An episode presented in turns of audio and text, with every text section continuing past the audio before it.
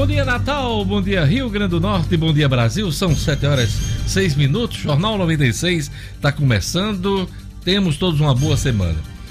Final de semana marcado por convenções partidárias. Tivemos a, a convenção do PSDB, que confirmou o nome de Álvaro Dias, candidato à reeleição. Tivemos é, convenção do Partido Verde, que confirmou o nome do professor Carlos Alberto, prefeito de Natal.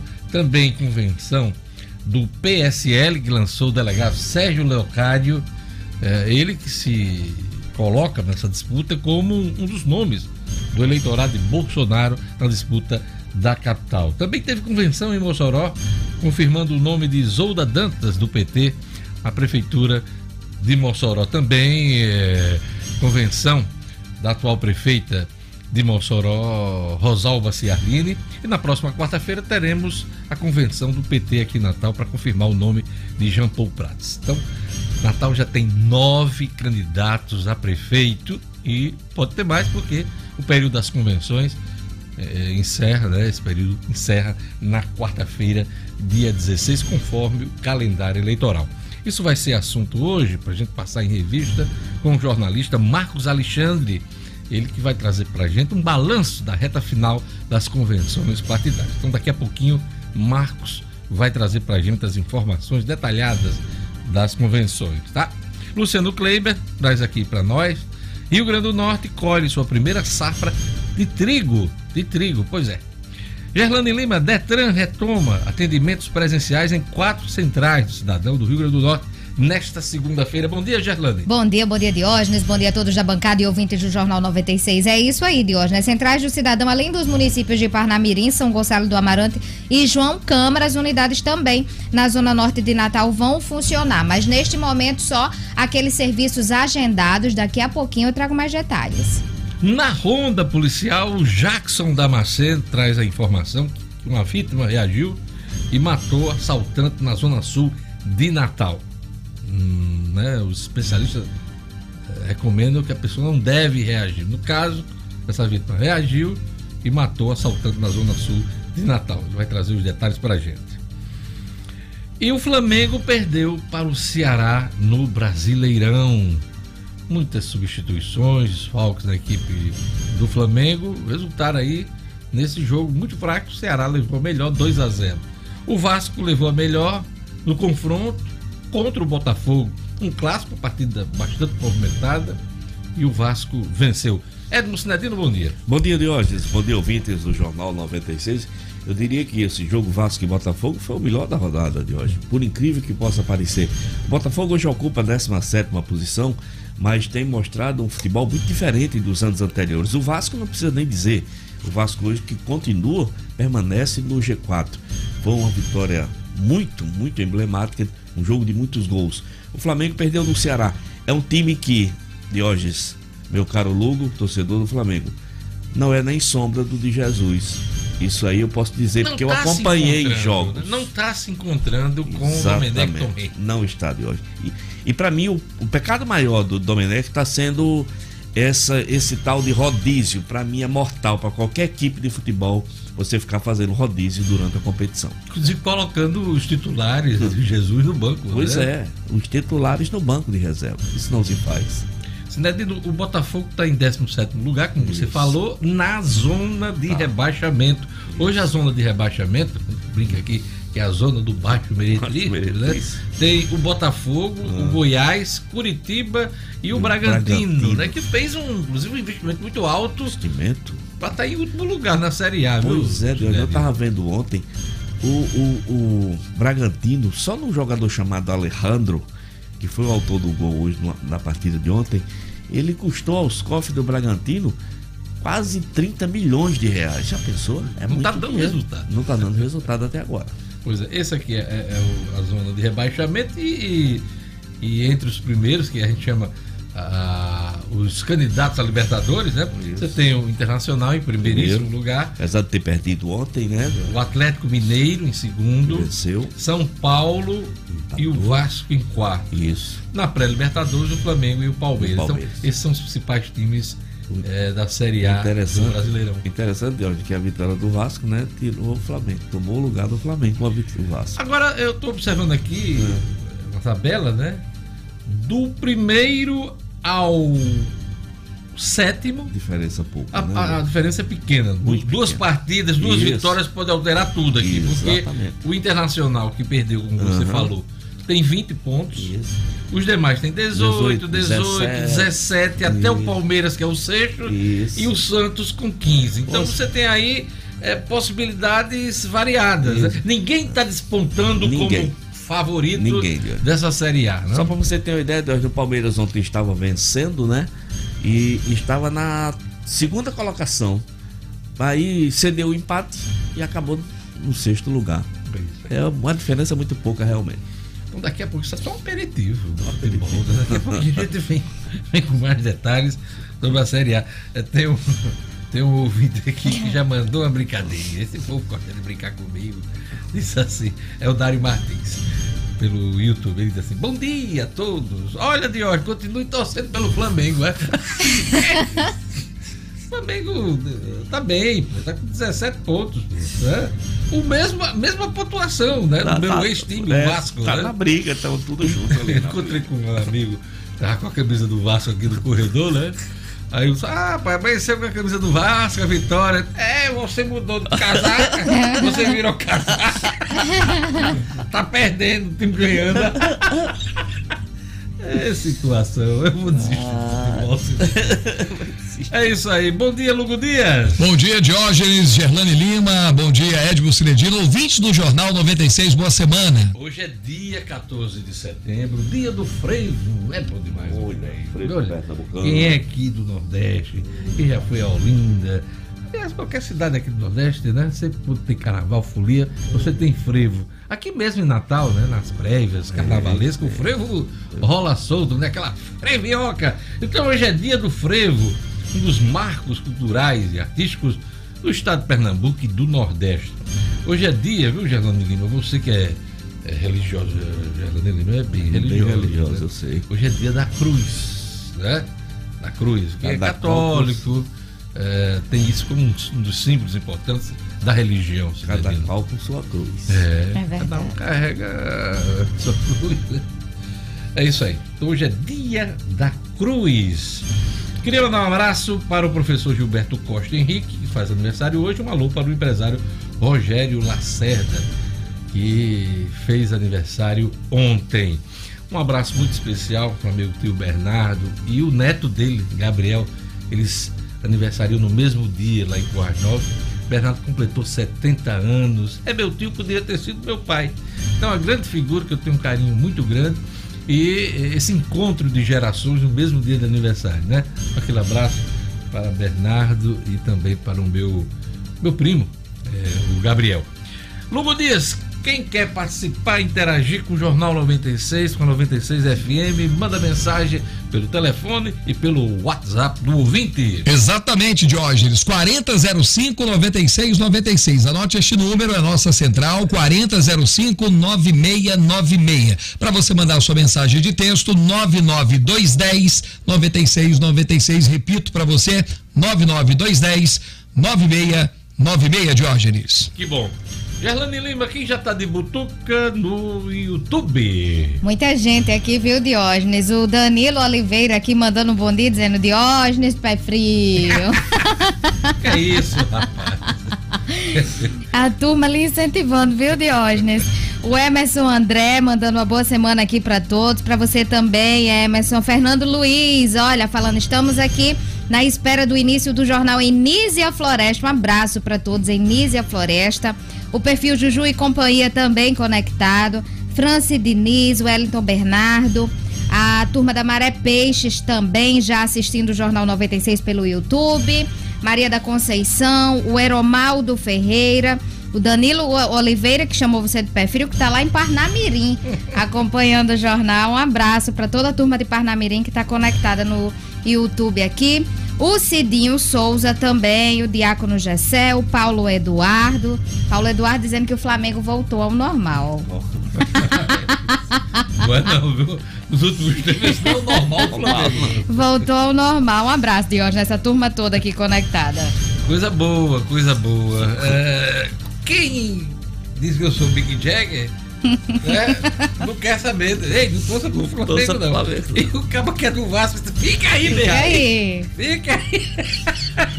Eu chamava o meu amigo Carlão, né? Que já não está entre nós, Carlão de Souza. Carlos de Souza. Torcedor do Ele era- Alecrim. Ele era Alecrim. É Alecrim, né? aí eu chamava ele de pé vigia, porque toda vez que ele ia pro jogo do Alecrim, o Alecrim perdia. mas assim. Grande Carlão de Souza, figuraça. Figura. Já completou um ano da morte de Carlão? Completou já. Completou, né? Completou. A gente aproveita para mandar um abraço pro Alex de Souza, filho do Carlão. Trabalhou com a gente no Diário Natal, grande figura. Grande figura. E hoje trabalha em João João Pessoa, né? Isso. Ele foi concursado na universidade lá. Um abraço, Alex. Sempre bom lembrar Carlão. É isso aí. E vamos agora para mais destaques da edição de hoje do Jornal 96. Reforma administrativa. Economia em estados e municípios será de quase 900 bilhões de reais em 10 anos. Estados fazem campanha para tentar evitar a saída da Petrobras. PSDB oficializa a candidatura de Álvaro Dias à Prefeitura de Natal. Mossoró tem cinco candidatos já oficializados. Homem é morto a tiros na estrada de Genipabu. E no futebol, diretoria do ABC tenta resolver o problema, o Alisson, esta semana. 7 horas e 18 minutos. E a gente segue apresentando os nomes da disputa em Natal, né? Prefeitura de Natal. Hoje o nosso bate-papo vai ser com o delegado Sérgio Leocádio, candidato à Prefeitura de Natal pelo PSL. Daqui a pouquinho, Sérgio Leocádio vai estar com a gente aqui no Jornal 96. E antes da gente seguir aqui com as manchetes dos jornais, vamos falar de Mega Sena. Nenhum apostador, nenhum apostador acertou as seis dezenas do concurso 2298. O sorteio foi realizado pela Caixa Econômica Federal no último sábado, né? Foi realizado pela Caixa, né? Então vamos lá, para os números sorteados. Vamos lá, 13, 17, 21, 31, 41 e 49. Vamos repetir. Vamos lá, 13, 17, 21, 31, 41 e 49. Estimativa de prêmio para a próxima quarta-feira, Gerlane, é de 9 milhões de reais. O prêmio principal da Mega Sena. Já dá para pagar umas contas. A Quina, A Quina Diógenes, a Quina teve 46 apostas ganhadoras, cabendo a cada uma delas o prêmio de 41.659 reais.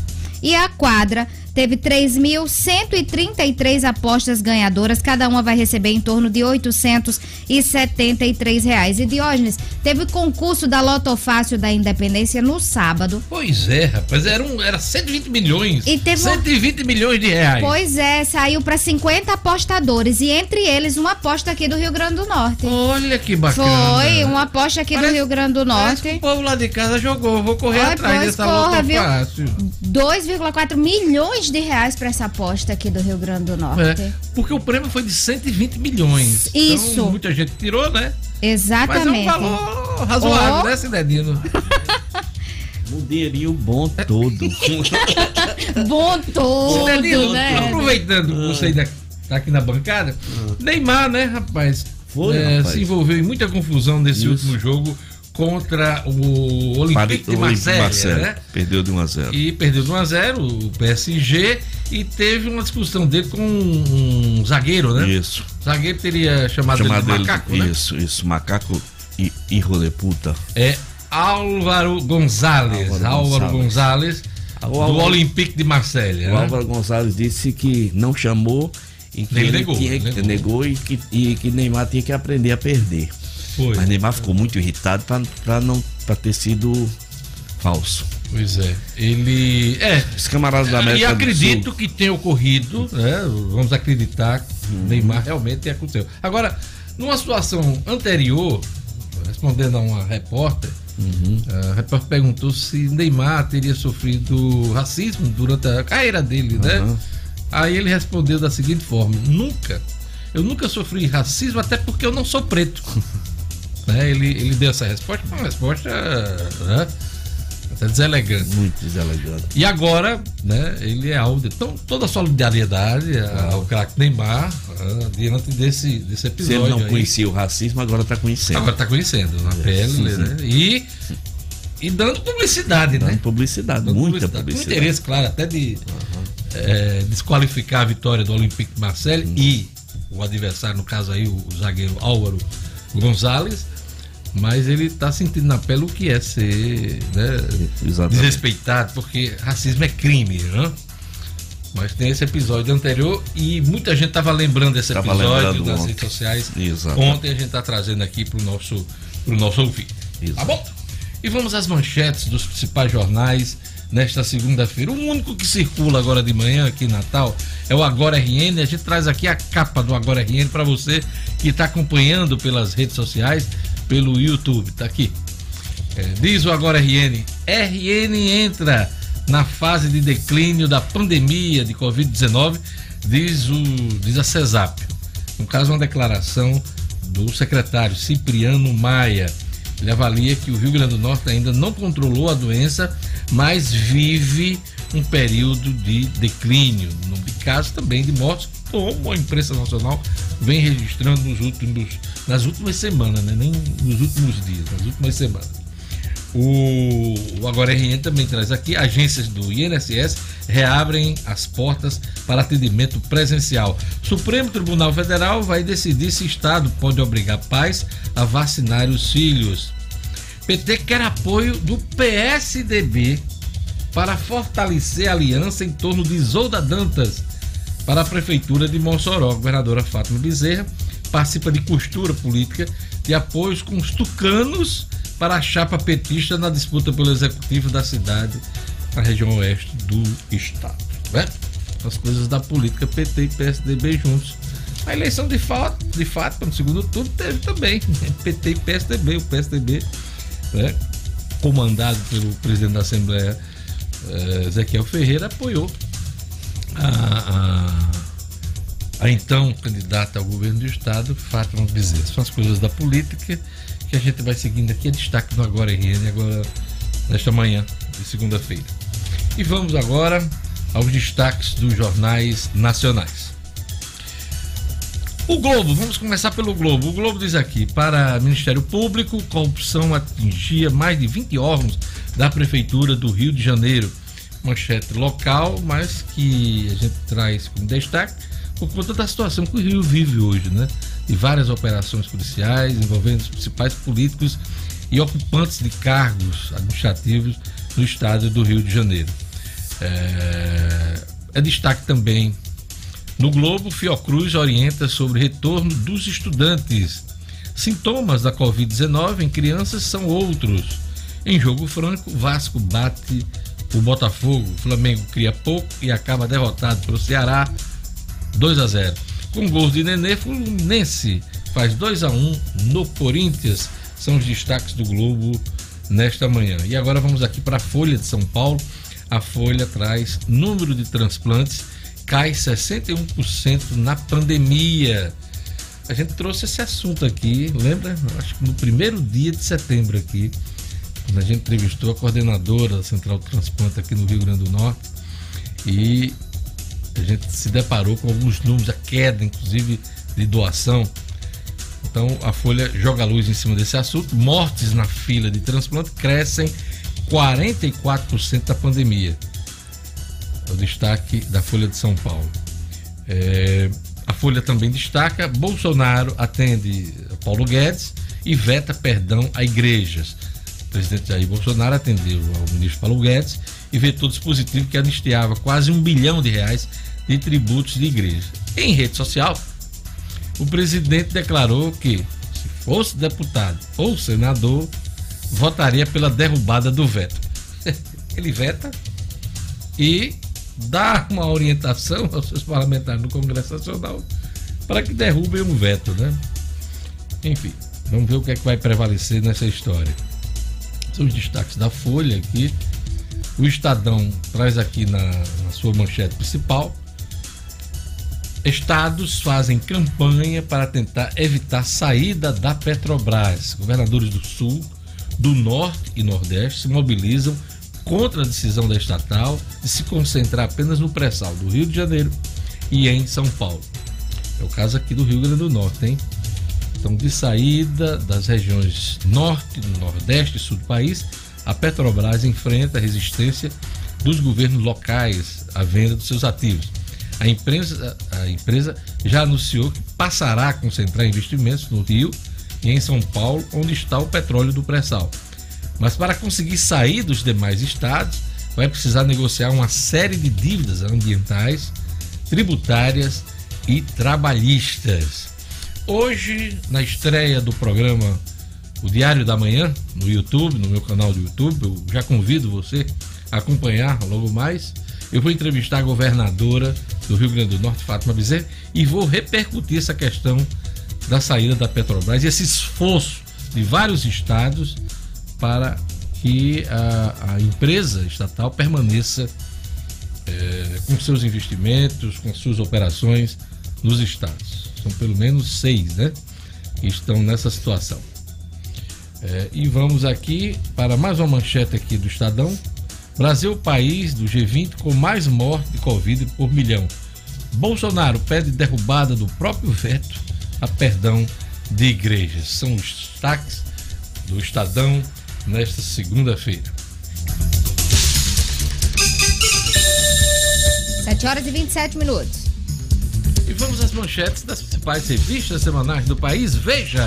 Sinais de alívio, como a queda no número de casos e mortes por semana, finalmente a pandemia parece perder força no Brasil. Isto é, vacina contra a ignorância. Em mais um retrocesso nas conquistas civilizatórias, o presidente Jair Bolsonaro defende a não obrigatoriedade da vacina indo de encontro à lei, estimulando movimentos de resistência à imunização coletiva e evidenciando mais uma vez seu descaso pela saúde pública. Época para o alto e avante, porque os preços dos alimentos sobem e o populismo não é a melhor forma de contê-los. Carta Capital. Lula de volta. O ex-presidente retorna à arena política na expectativa de ser absolvido pelo Supremo. Enquanto isso, a Operação Lava Jato, em seus espasmos, cerca os advogados do petista.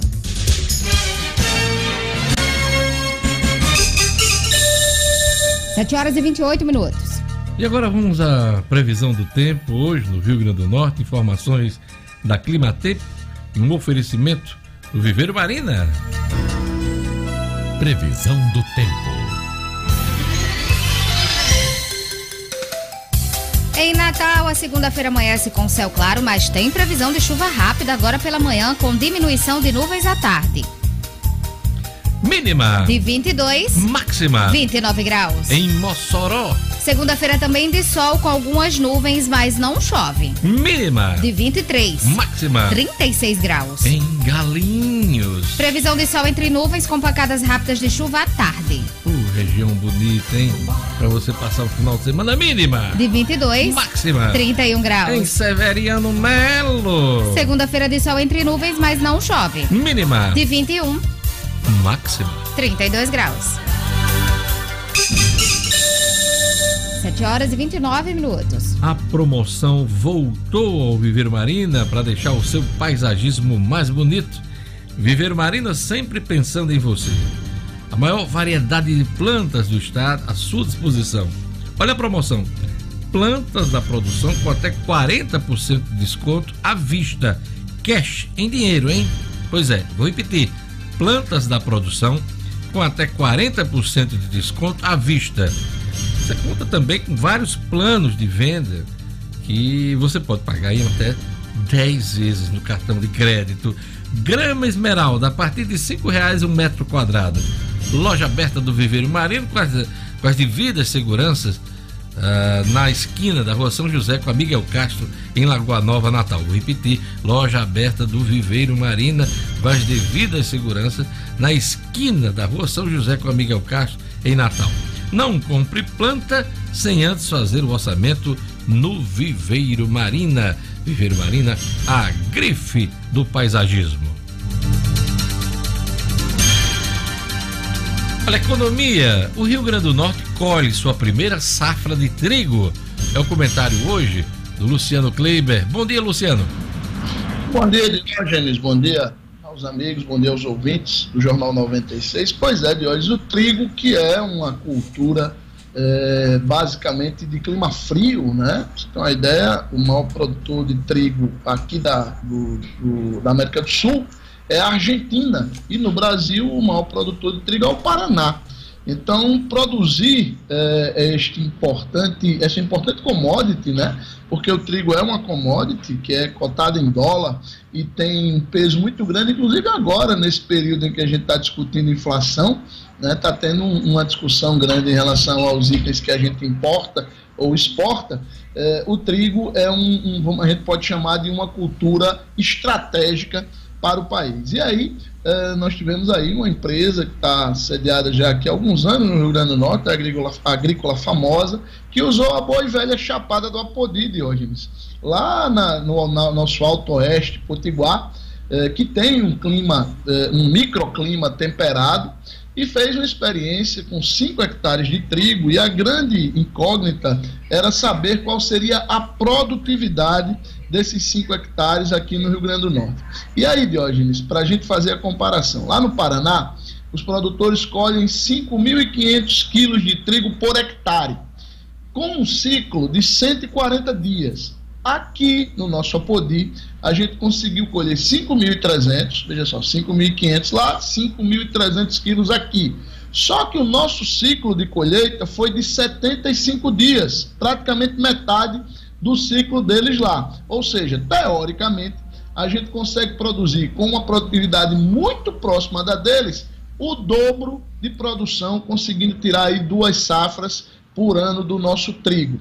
Os números é, foram finalizados no final de semana agora é, e animaram a agrícola famosa que deverá agora em 2021 já passar dos 5 hectares experimentais que plantou agora para 500 hectares, Jorge, podendo chegar a colher algo em torno de 53 mil toneladas. O Brasil hoje consome algo em torno de 14 milhões de toneladas de trigo por ano e produz menos de 7 mais da metade do trigo que a gente consome hoje vem da nossa vizinha Argentina. Então, quem sabe daqui a uns 5, 6 anos a gente esteja colocando aí o Rio Grande do Norte eh, no mapa dos grandes produtores de trigo do país de hoje. E aí, se a gente considerar que lá no, no Paraná, que é o maior produtor, está lá no outro extremo do país, e a gente aqui, a gente pode ter uma posição muito boa estratégica para abastecer boa parte do mercado brasileiro com trigo. Olha que perspectiva né, se abre do ponto de vista econômico aqui para o Rio Grande do Norte, Luciano Kleber. Antes da gente seguir aqui com outro ponto da sua pauta, eh, nos explique aí esse cenário maravilhoso de uma obra de artista do Rio Grande do Norte.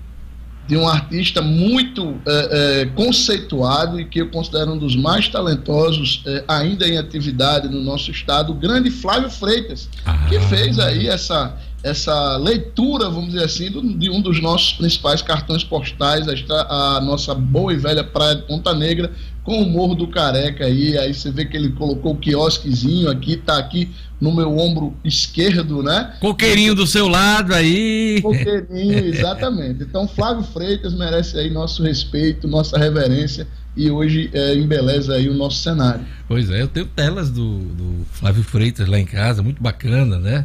Não é uma tela tão bonita como essa sua, não, mas dá um gasto. é isso aí, Luciano Kleiber. Luciano, vamos lá. A economia da reforma administrativa em estados e municípios será de quase 900 bilhões de reais em 10 anos. 900 bilhões de reais em 10 anos. É quase a crise da pandemia, hein, Luciano Kleiber? Pois é, e melhor, Diogenes, representa algo em torno de três vezes o que a União pretende economizar com a reforma administrativa do jeito que ela está posta lá. A gente lembra que semana passada a gente trouxe esse número, são cerca de 300 bilhões de reais que a União pretende economizar em 10 anos com a reforma. Esses cálculos foram feitos pelo IPEA, né, Instituto de Pesquisas Econômicas Aplicadas, que é ligado ao Ministério da Economia, e o IPEA apontou, Diógenes, que uh, saiu detalhando quais seriam as maiores economias em estados e municípios. No caso do, do, do, do, reajuste, o corte do reajuste por dois anos, isso já está em vigor, são 194,5 bilhões de reais em 10 anos. O alongamento de carreiras para quem está entrando, quer dizer, quem entra no serviço público a partir da reforma, ele teria uma, uma carreira duas vezes maior em relação a tempo do que os que estão hoje, representaria algo em torno de 55 bilhões em economia.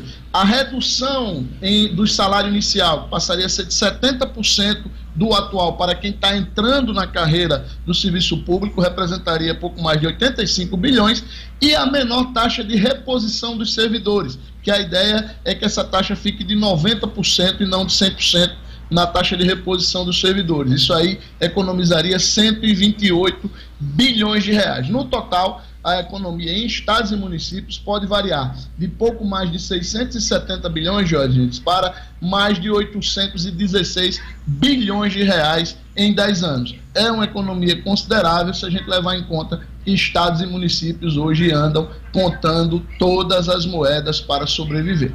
Na hora de comprar o remédio, como economizar, hein, Luciano Kleber? Buscar uma rede potiguar que está se espalhando pelo Nordeste, já está na Paraíba, em Pernambuco e aqui no Rio Grande do Norte. A Unifarma já conta, Diógenes, com 700 lojas. São farmácias nos grandes centros, nas pequenas cidades, nos bairros mais centrais e nos mais afastados, ou seja, sempre onde a gente mais precisa. Então faça como eu e valorize as empresas da nossa terra, porque são elas que dão emprego ao nosso povo e ajudam a nossa economia. Precisou de uma farmácia? Procure as lojas da Unifarma. Lá você encontra conforto, atendimento personalizado e preço baixo de verdade. Eu garanto, Unifarma, uma farmácia amiga sempre perto de você. Obrigado, Luciano. Até amanhã com as notícias da economia.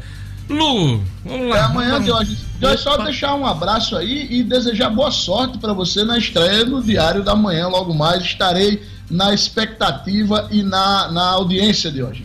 Obrigado, Luciano. Se você não assistir, eu vou mandar o vídeo. Aí você não tem estarei, não assistir. Estarei na audiência. Um abraço. Obrigado. Vamos lá, vamos dar aquele alô pro nosso ouvinte.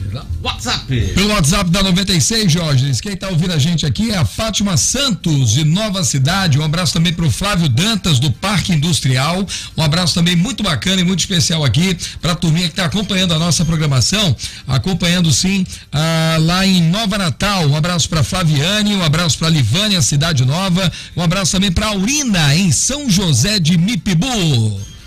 Que bacana. E no YouTube, Gerlane Lima, vamos lá dar um alô pra nossa turma. Vamos lá, Diógenes, aqui no YouTube tem uma turma boa conectada. Um abraço pra advogada Priscila Pérez, ela que tá agora ouvindo o Jornal 96, cuidando da Maju, que tá fazendo mais um mês de vida hoje, e do João Guilherme também, que tá se preparando para assistir aula e ela está cuidando dos dois e ouvindo o Jornal 96. Um abraço para Priscila, Priscila, um abraço para Maju e um abraço também pro João Guilherme. João Ele que desde pequenininho também escuta o Jornal 96, viu? Que bacana. Vamos lá. A Quem Grace mais? Daiane também tá a caminho do trabalho ouvindo o Jornal 96 e a Luana Rodrigues que está preparando os bolinhos da Lulu acompanhando o Jornal 96. Quem tá conectado aqui também é o Francisco Mendes, ele que está a caminho do trabalho, não perde o Jornal 96, é fã dessa turma aqui, viu, Diógenes? E o Fábio Limeira, tomando café e assistindo é bom o Jornal demais. 96. Aquele abraço, Fábio Limeira!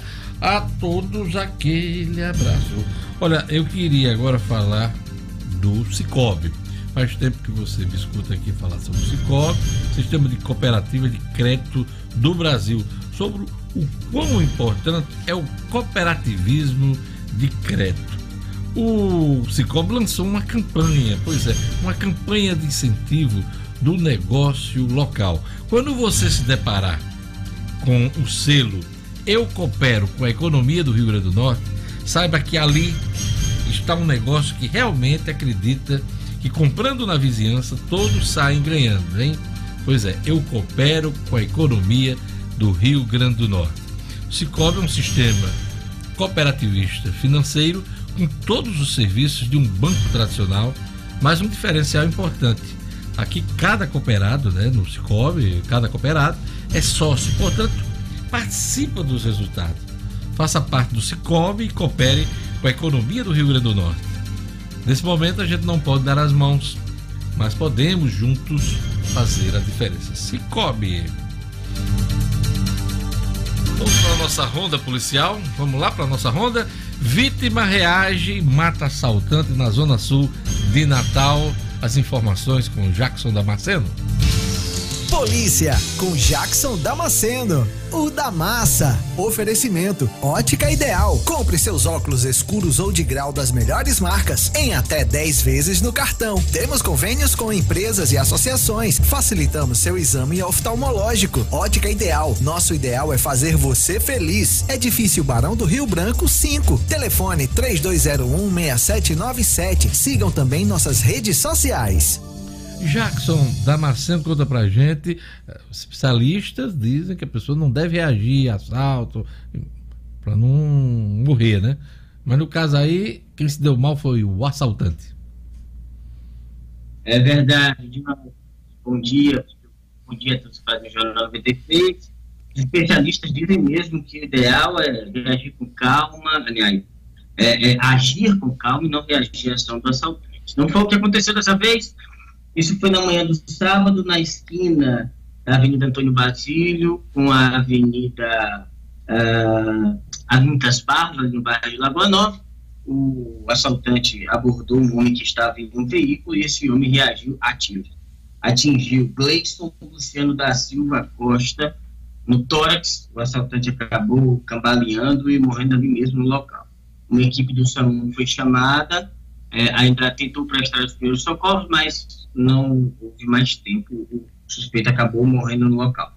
Não se tem notícia de quem teria sido a vítima do assalto, que agiu com os tiros. É um caso que vai ser investigado, apesar de, neste caso, ter sido claramente uma tentativa de assalto, não deixa de ser um homicídio.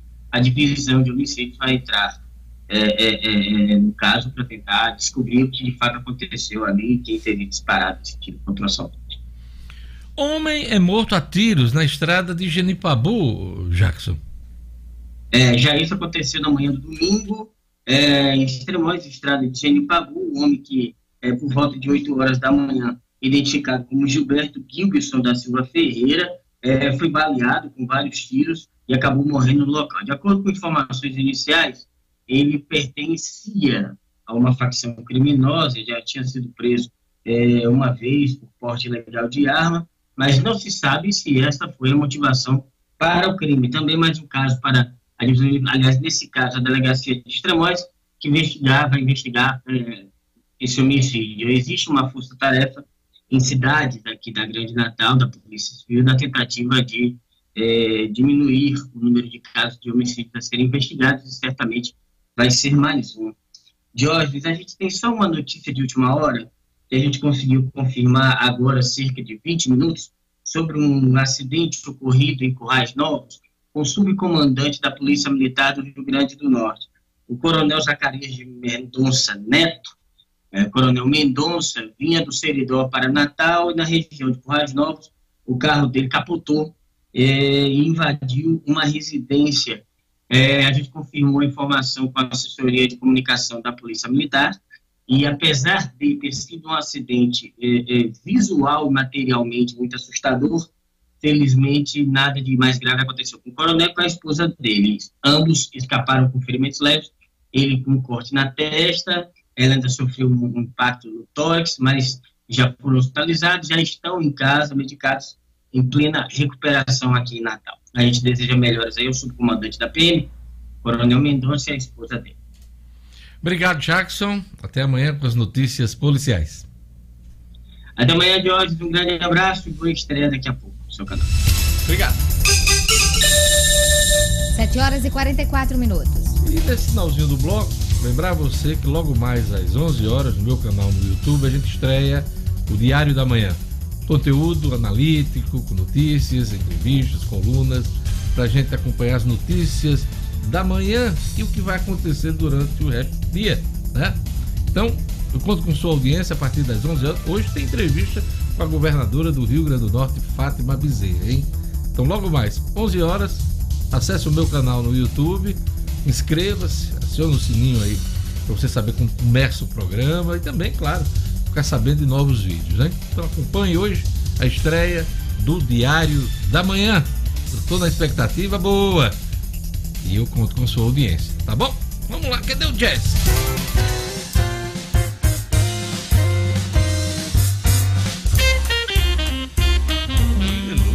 Ei, bota aí, louco, Euderico? É Euderico, Euderico, Euderico. É isso aí. A gente vai para um rápido intervalo. Daqui a pouquinho, mais política. Teremos as informações do esporte com Edmo Cidadinho no estúdio, cidadão Corrado Oliveira. E a entrevista com o delegado Sérgio Leocádio. Leocádio, candidato à Prefeitura de Natal pelo PSL. A gente volta em instantes com o Jornal 96.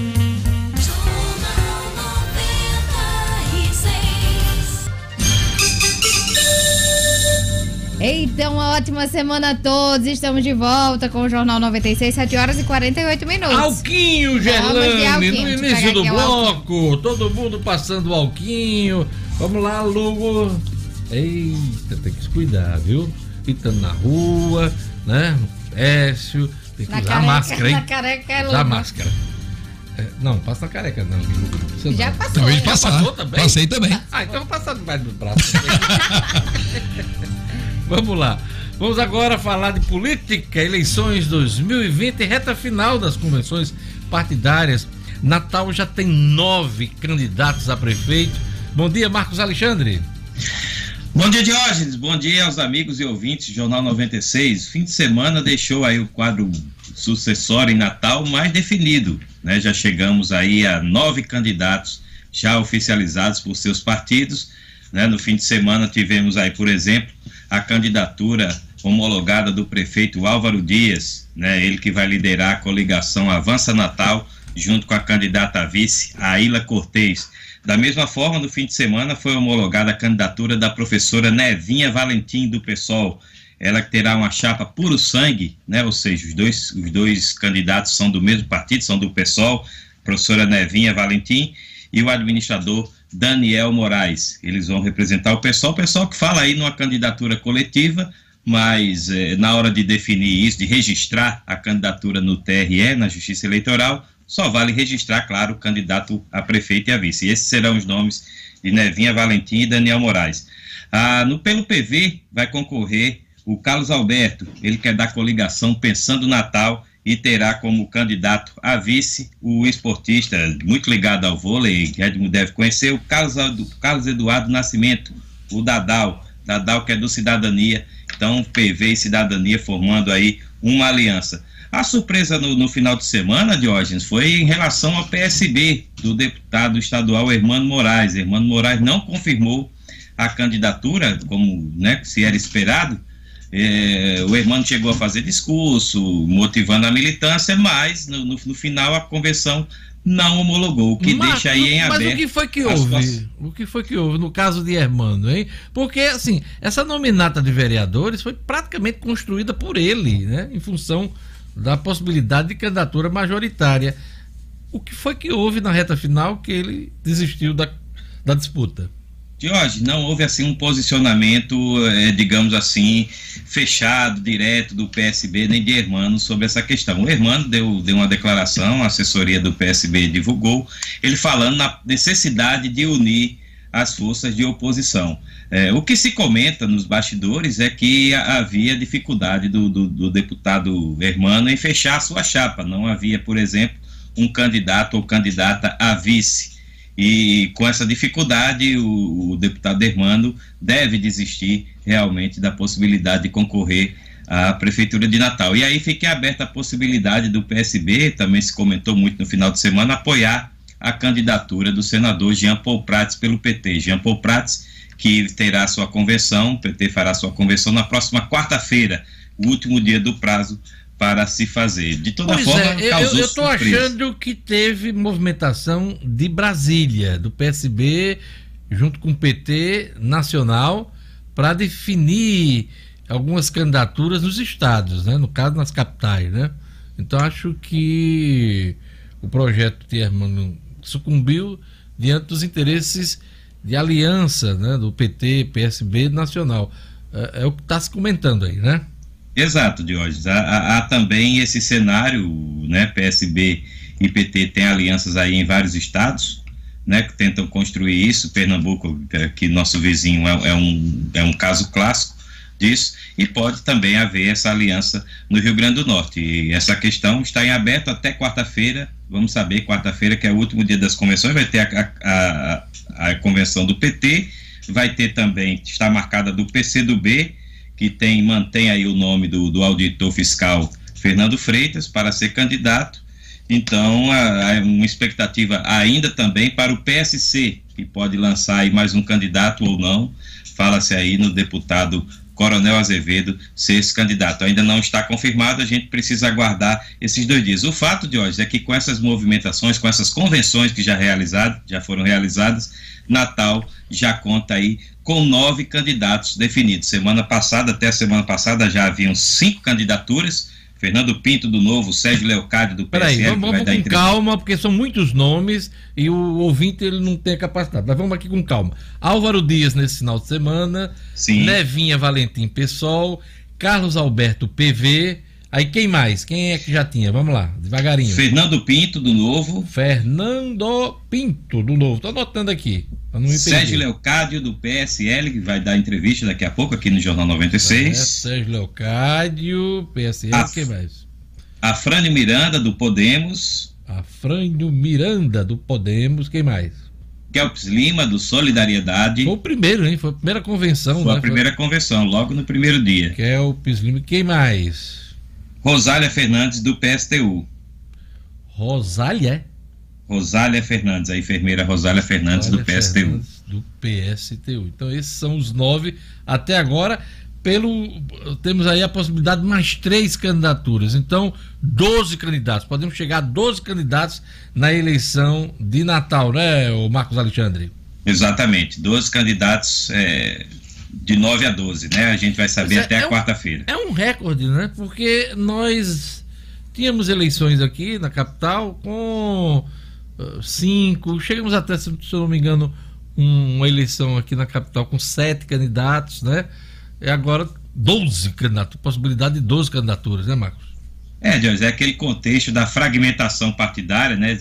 No Brasil hoje existem 33 partidos e aí uma peculiaridade da eleição deste ano que tem a novidade de não se permitir a coligação na eleição proporcional. Isso reflete, claro, na eleição majoritária, porque os partidos vão querer o, que, que, o, que, os, que as suas legendas, né, que seus quadros despontem aí na eleição majoritária, puxando também a nominata para vereador. Então, isso tudo influi nesse quadro aí de, de, de inúmeras candidaturas. Isso vem ocorrendo também em outras cidades é, no Rio de Janeiro, por exemplo, tá, já há 13 candidatos definidos. Então, é, é um cenário que a gente vai ter que se acostumar enquanto durar esse, esse contexto partidário. Vamos pegar o avião agora, né, o voo, para Mossoró, descer lá no aeroporto do governador de Serra Rosado, para falar sobre as convenções partidárias em Mossoró. Quem já está homologado? São cinco candidaturas, né?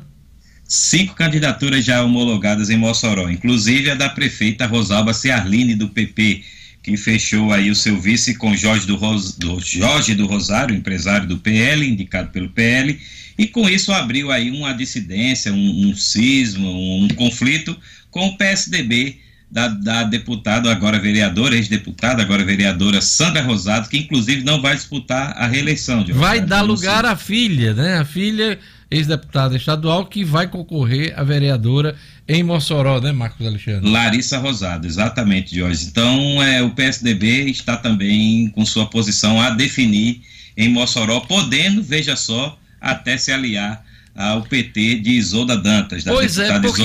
Havia expectativa do grupo de Laír e de Sandra, né, e de Larissa, de indicar a vice, no caso, o nome de Larissa como vice de Rosalba, né? Exato, essa era a pretensão e como a gente viu não foi não foi concretizada. Ah, até porque alguns analistas e, e, e o próprio grupo da, da prefeita Rosalba Ciarline verificou que uma chapa ficaria uma chapa muito familiar e causaria rejeição junto ao eleitorado de Mossoró, já que né, a, a prefeita Rosalba Ciarline e a Sandra Rosato são primas, então é, ficaria uma chapa muito familiar e causaria rejeição por isso. É, o parentesco forte de Sandra é com o, o marido de, de, Rosalba, que é Carlos Augusto Rosado. Sim, são, Carlos Augusto. São primos verdade. legítimos, né? Uh, o parentesco maior é com o marido de Rosalba. Mas é, não deixa verdade, de ser, claro, um, um, uma proximidade, um parentesco na política de Mossoró. Mas isso nunca foi problema para se fazer chapa em Mossoró, não, tá? A cidade toda é, mas os é marcada mudaram, pelo né, rosadismo. A gente vem vendo aí que os tempos mudaram na, na política, o eleitorado hoje está mais exigente, não aceita mais qualquer tipo de composição. Então, os partidos, claro, e as lideranças políticas ficam atentas a esse comportamento do eleitor também. Vamos lá, então temos Rosalba Ciarline, do PP, candidata à reeleição, Isolda Dantas, do PT, teve convenção nesse final de semana, né? A Isso, Isolda a, a, Quem mais? se compôs com, com o PC do B de hoje. Certo. Compôs com o PC do B, o Gutenberg Dias será o vice, candidato a vice na chapa de Isolda. Quem mais aí, lá em Mossoró? Mais um deputado estadual, Alisson Bezerra, do Solidariedade, vai concorrer como candidato a prefeito, ele que terá como vice, candidato a vice, o João Fernandes de Melo Neto, que é do PSD.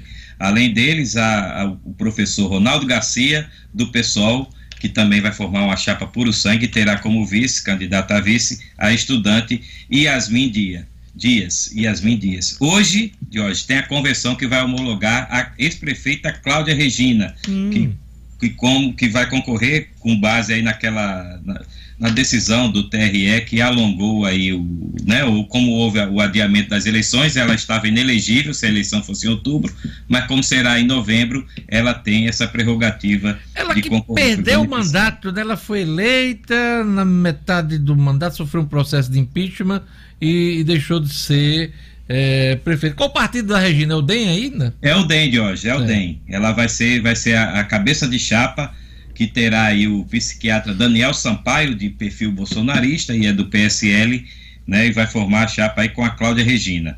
Faltam aí duas candidaturas de hoje, pelo que está Em Mossoró? Em Mossoró ainda? Em Mossoró ainda. Hum. Deve chegar a sete candidaturas. Já cinco definidas. Quem são? E, e mais ainda a Irmã Seição, do PTB, Irmã Seição. Do PTB, Partido Trabalhista Brasileiro, e a Angela Schneider, mais duas mulheres. Angela Schneider, que é do PRTB. Então, aí, muitos nomes, não vai faltar opção para o eleitorado, hein, Diógenes? Pois é, vamos ver lá como é que vai ser uh, com essa pulverização. Porque geralmente no interior você tem um lado contra o outro. No caso de Mossoró, você tem aí uma, né, uma divisão aí de votos no eleitorado são vários partidos, várias candidaturas. Então, pode ter surpresa em Mossoró. Tá? Obrigado, Marcos. Fizemos aqui um balanço aqui um, das convenções partidárias até o momento. Esse período não acabou, é bom lembrar, vai até quarta-feira, dia 16. Marcos Alexandre, muito obrigado por sua participação e aquele recado para acompanhar o processo eleitoral. Pois é, as eleições aí estão com seu formato já praticamente definido e esta dica é para candidatos, partidos, profissionais da área e também para quem quer ficar sabendo tudo sobre as regras da disputa pelo voto.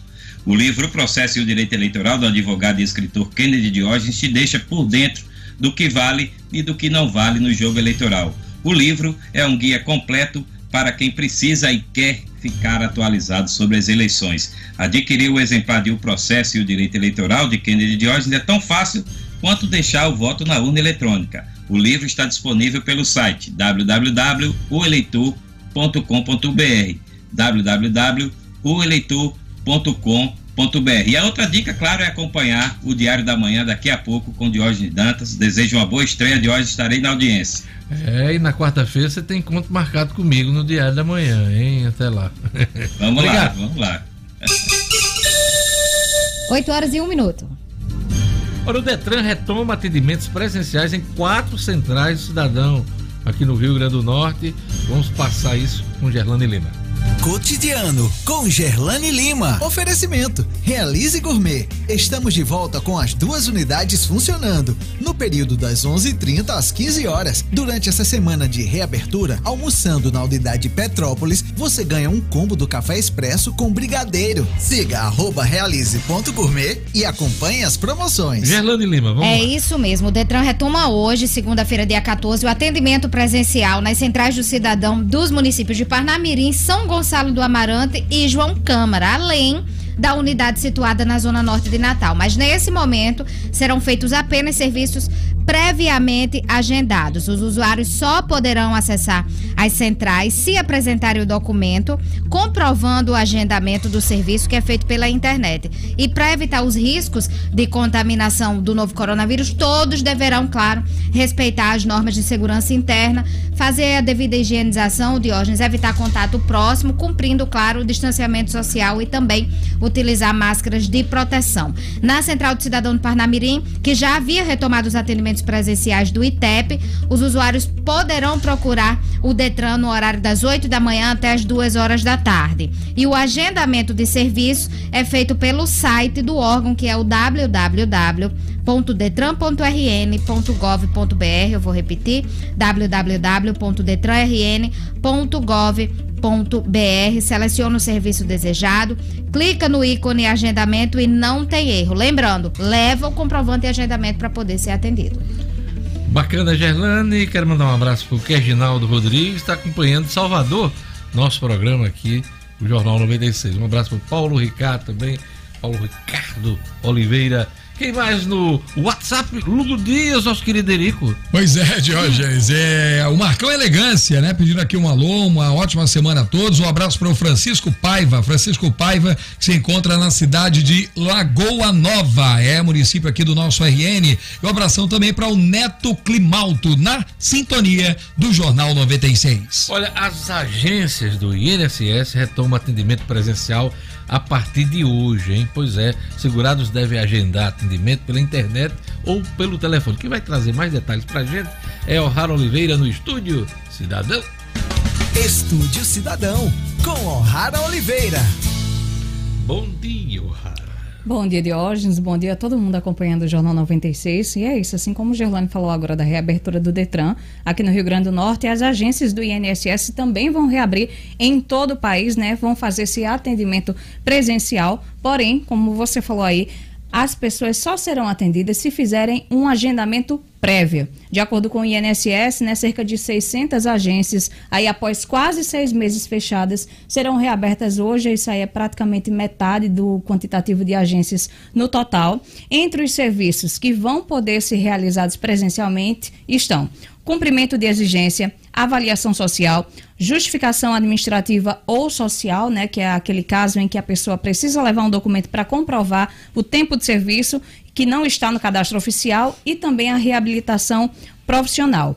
Em relação às perícias médicas, o INSS informou que a Secretaria de Perícia Médica Federal, o órgão que é subordinado ao Ministério da Economia, não autorizou o retorno às atividades presenciais dos médicos peritos, de modo que todas as pessoas que possuam agendamento de perícia médica não devem comparecer às agências. Aqui no Rio Grande do Norte, sete agências vão reabrir duas em Natal, né? Uma que fica na Avenida Coronel Estevão e outra no Igapó, além das unidades do, de Currais Novos, Santa Cruz, Parnamirim, São Gonçalo do Amarante e Extremóis. O funcionamento será, já começou, às 7 horas da manhã, vai, vai até uma hora da tarde, sempre de segunda a sexta.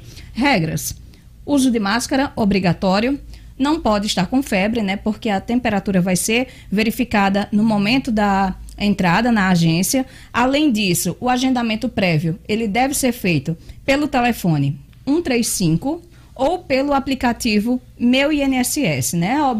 além de você chegar no seu horário marcado, manter a distância de um metro e meio de cada, de cada pessoa.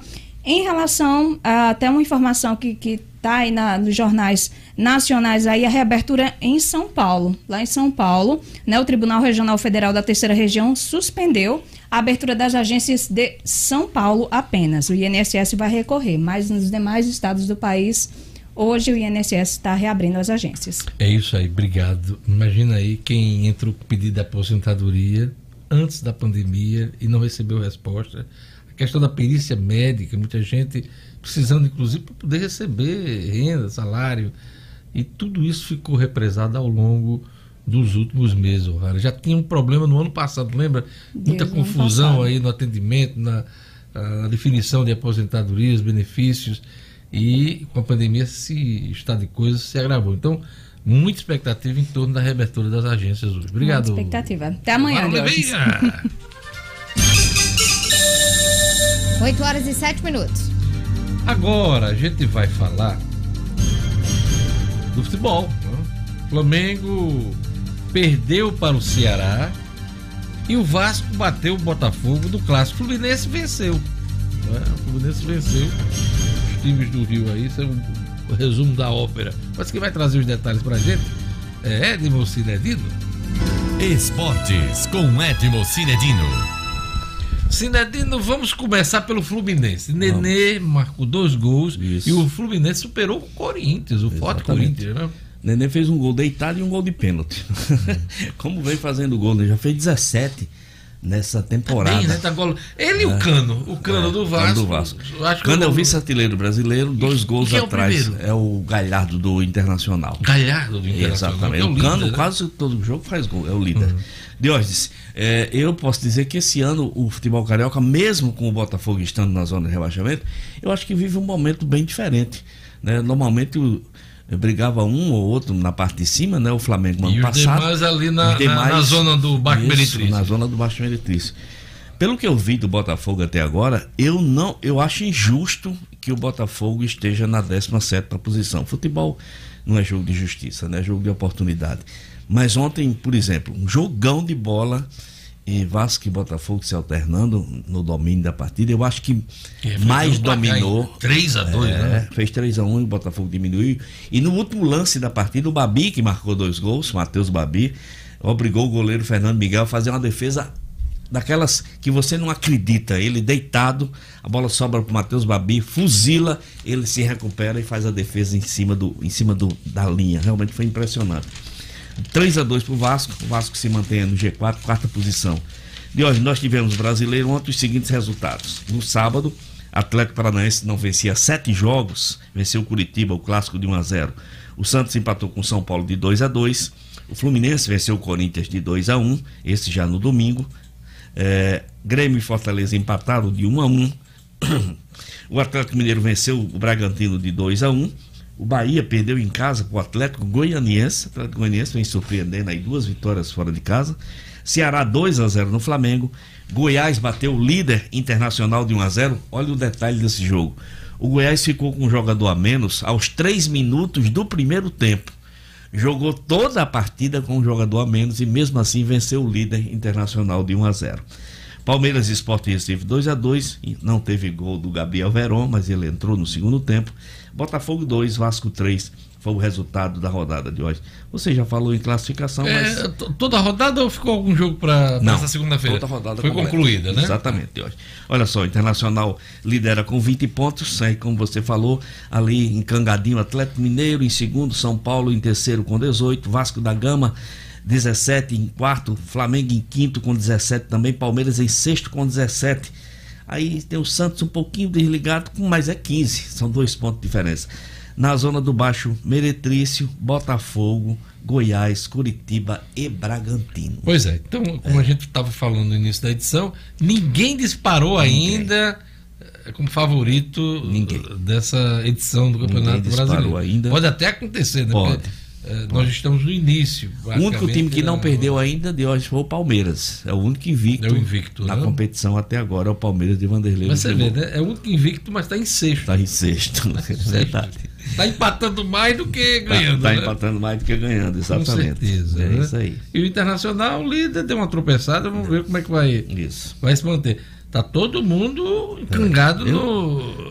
Hoje, se você, hoje, se você me pedisse para apontar um favorito ao título do brasileiro, eu não teria favorito, não. É, não para mim, o favorito natural seria o Flamengo, mas eu vi dois jogos do Flamengo completos. Então me decepcionei. Achei o Flamengo muito diferente. Eu acho que não vai vingar esse projeto do Domi, né? É do, é. do Dominic Torre. Esse muda-muda do Dominic Torre não está agradando ninguém, nem os jogadores, com certeza. É, difícil. Difícil. É, né? O tempo de Jesus era outro. Ah, era outro. Se não tendo mais alguma coisa, temos expectativa em torno. De o Alisson. De o Alisson, é, essa semana. A gente espera que se resolva essa novela, né?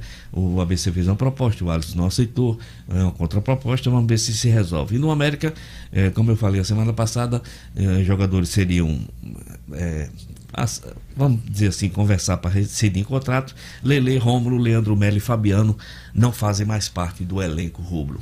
É isso aí. Nadino, mais alguma coisa na sua agenda esportiva? Não, só dizer que, que ontem Mandar o meu abraço para minha querida dona Evânia, que ontem nós completamos 36 anos de casado. Tempo, hein? Estrada, hein, É, Juntos? muita estrada. Bacana. Aguentar esse velho esse tempo todinho aqui é, é dureza.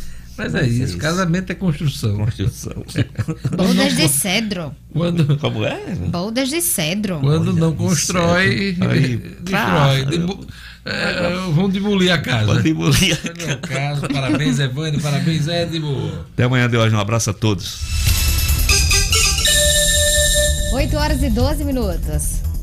Em conexão com a gente está o delegado Sérgio Leocádio, que é candidato agora homologado em convenção à Prefeitura de Natal pelo PSL. Bom dia, doutor Sérgio. Bom dia, Diógenes. É um prazer para mim eh, ser entrevistado por um jornalista tão conceituado como você e toda essa sua equipe maravilhosa aí, inclusive o Edmo no esporte, que eu tenho o prazer, vez por outra, de jogar futebol com ele e aprender um pouquinho. Obrigado, doutor Sérgio. Agora, candidato a prefeito de Natal, como é que o senhor se classifica, se coloca para o eleitorado do Rio Grande, no caso, o eleitorado da capital? Primeiro, Diógenes, dizer que foi muito difícil para mim chegar até aqui. Eu não sou político tradicional, eu não tenho família na política, e você sabe que a política do Rio Grande do Norte, Natal especificamente, ela tem dono. Os políticos tradicionais mandam nos partidos políticos. Mas eu consegui esse espaço, eh, tenho que agradecer muito ao PSL por isso, e me apresento como um candidato diferente, um candidato que é gestor. Eu sou um técnico, tá? Eu não estou para brincadeira, não. Nós vamos fazer uma prefeitura para preparar Natal para os próximos 10 anos. O senhor, eh, e claro, todos que lhe apoiam na convenção partidária, eh, destacaram um ponto dessa sua candidatura. Uma candidatura que tem um DNA da direita e que representa aqui eh, na capital o presidente Jair Bolsonaro. Nessa mesma linha temos a candidatura do Coronel Hélio, que é do PRTB, mas assim, por que, é que o senhor quer marcar sua candidatura com ah, o DNA da direita? E hoje, Natal precisa eleger um prefeito gestor, coisa que há muitos anos não tem. Nós não estamos fazendo aqui concurso para ver quem tirou mais foto com Bolsonaro. Eu sou de direita, minha linha é de direita, eu sou um cristão, eu valorizo a família, eu combato as drogas, eu tenho uma história nessa cidade. Eu não desci aqui de paraquedas. E eu acho que o presidente Jair Bolsonaro vai ficar muito feliz se Natal, a partir de janeiro, for comandada por um profissional de direita e um técnico. Nada de politicagem. A, a- a sua chapa está sendo considerada a chapa dos delegados. Por quê? Isso é muito bacana, Diógenes, porque enquanto os partidos estavam tão preocupados aí em fazer conchavos políticos, eu estava preocupado em conseguir uma pessoa técnica, uma pessoa correta, e encontrei, para minha felicidade, nos quadros do Partido Progressista, uma delegada de polícia chamada doutora Deusa, 31 anos de polícia, trabalhou na corregedoria, trabalhou na defesa da mulher, trabalhou na delegacia de proteção aos idosos, uma gestora, uma pessoa maravilhosa, uma evangélica, uma mulher com aquela sensibilidade, tudo que eu queria. Enquanto as pessoas estavam procurando aí conchavos políticos, conchavos até perigosos, né? perigosos para Natal, para você que está nos assistindo, eu consegui uma maravilha, uma técnica e é uma chapa com dois delegados de polícia. Eu acredito que isso seja até um inédito no Brasil. Corrupção agora é zero na prefeitura de Natal. Gerlane Lima faz pergunta para Sérgio Leocádio, candidato homologado em convenção à Prefeitura de Natal. Bom dia, doutor Sérgio. O senhor, como delegado, conhece bem as fragilidades da segurança, não só no estado, mas na capital também. Então, qual o seu projeto de segurança caso seja eleito? Gerlane, conheço bem demais. Eu fui delegado de todos os bairros de Natal. Eu passei por todas as delegacias distritais. Conheço Natal, o seu potencial, mas os seus problemas. E segurança pública, ela tem que ser municipal.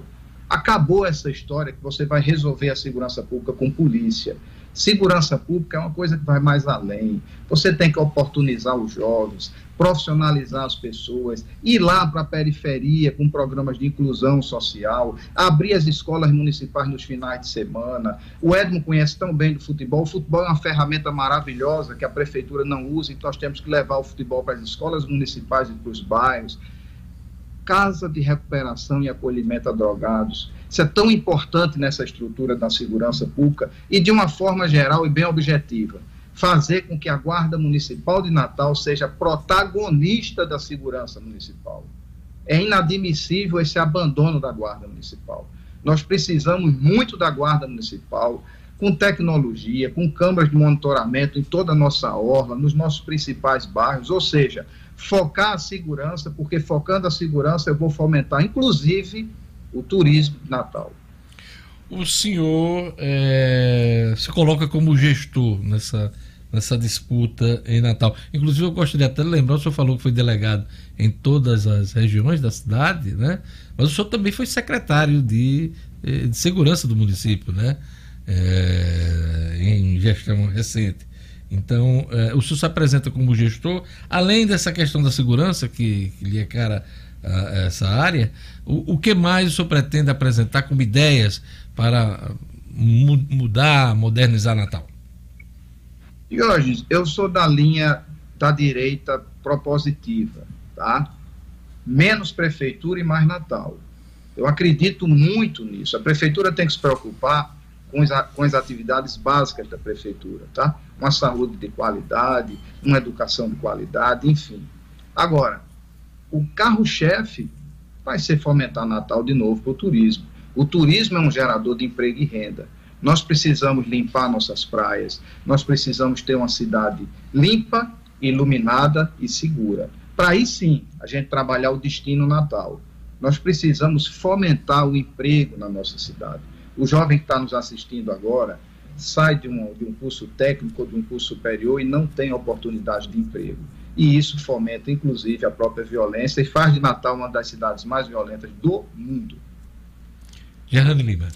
Delegado, o senhor está falando aí do turismo, a gente falou da segurança e o senhor fala em um projeto moderno para a capital. Diante desse projeto moderno, como é que o senhor encaixa o plano diretor que está em discussão atualmente? É essencial, Gerlane, e complexo.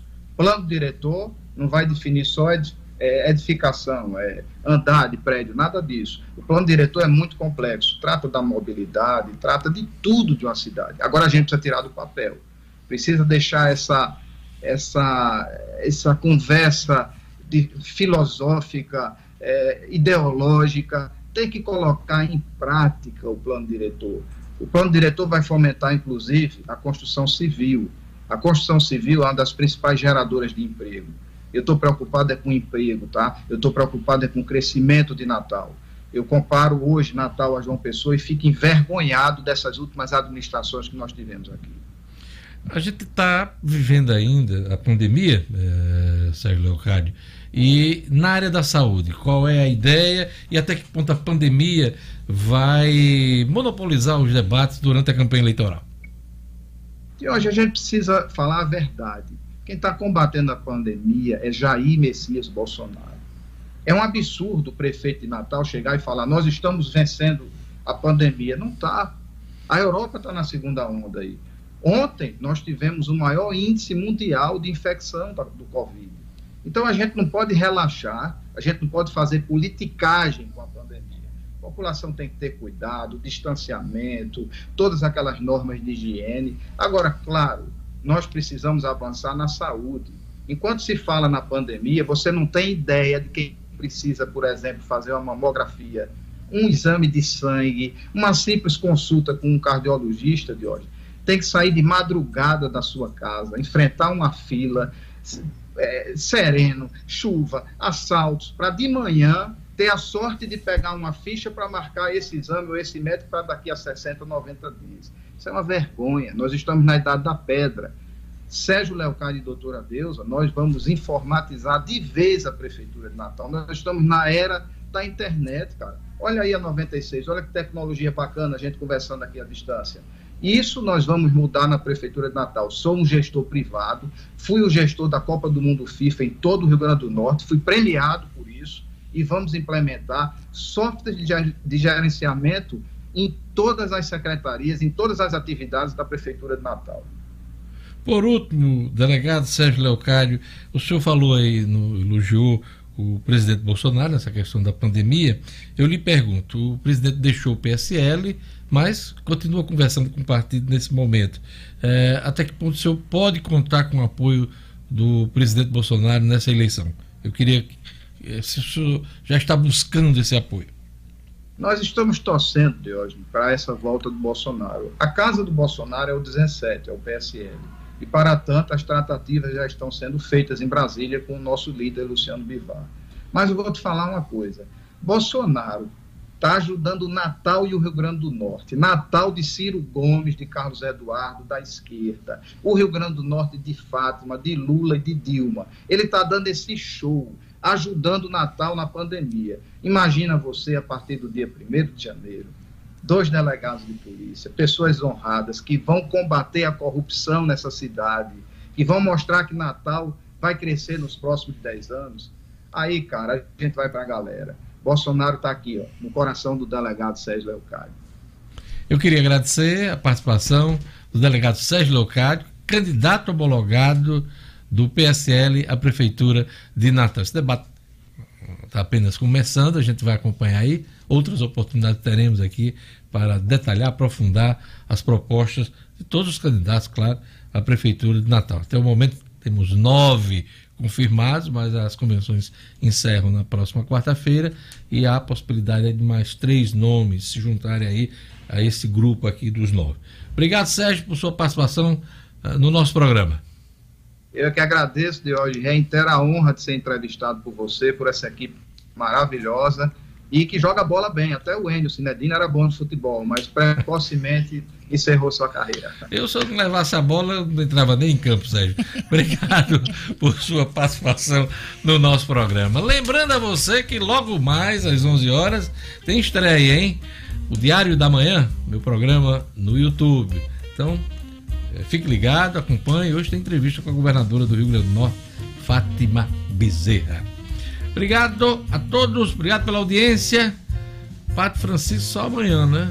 Só amanhã. Acho que amanhã está de volta. Hoje ele não participa. Daqui a tem as 10, nota 10 aqui na programação da 96. E claro, muita informação, muito conteúdo ainda. Fique ligado na 96 FM. Obrigado a todos. Obrigado, Gerlane. Obrigado, O'Hara Oliveira nosso querido Derico, nosso querido Lugo Dias, obrigado ao Clebinho, obrigado a todos. É isso aí. Até amanhã. Até tchau, amanhã. tchau. Amanhã estamos de volta com o Jornal 96.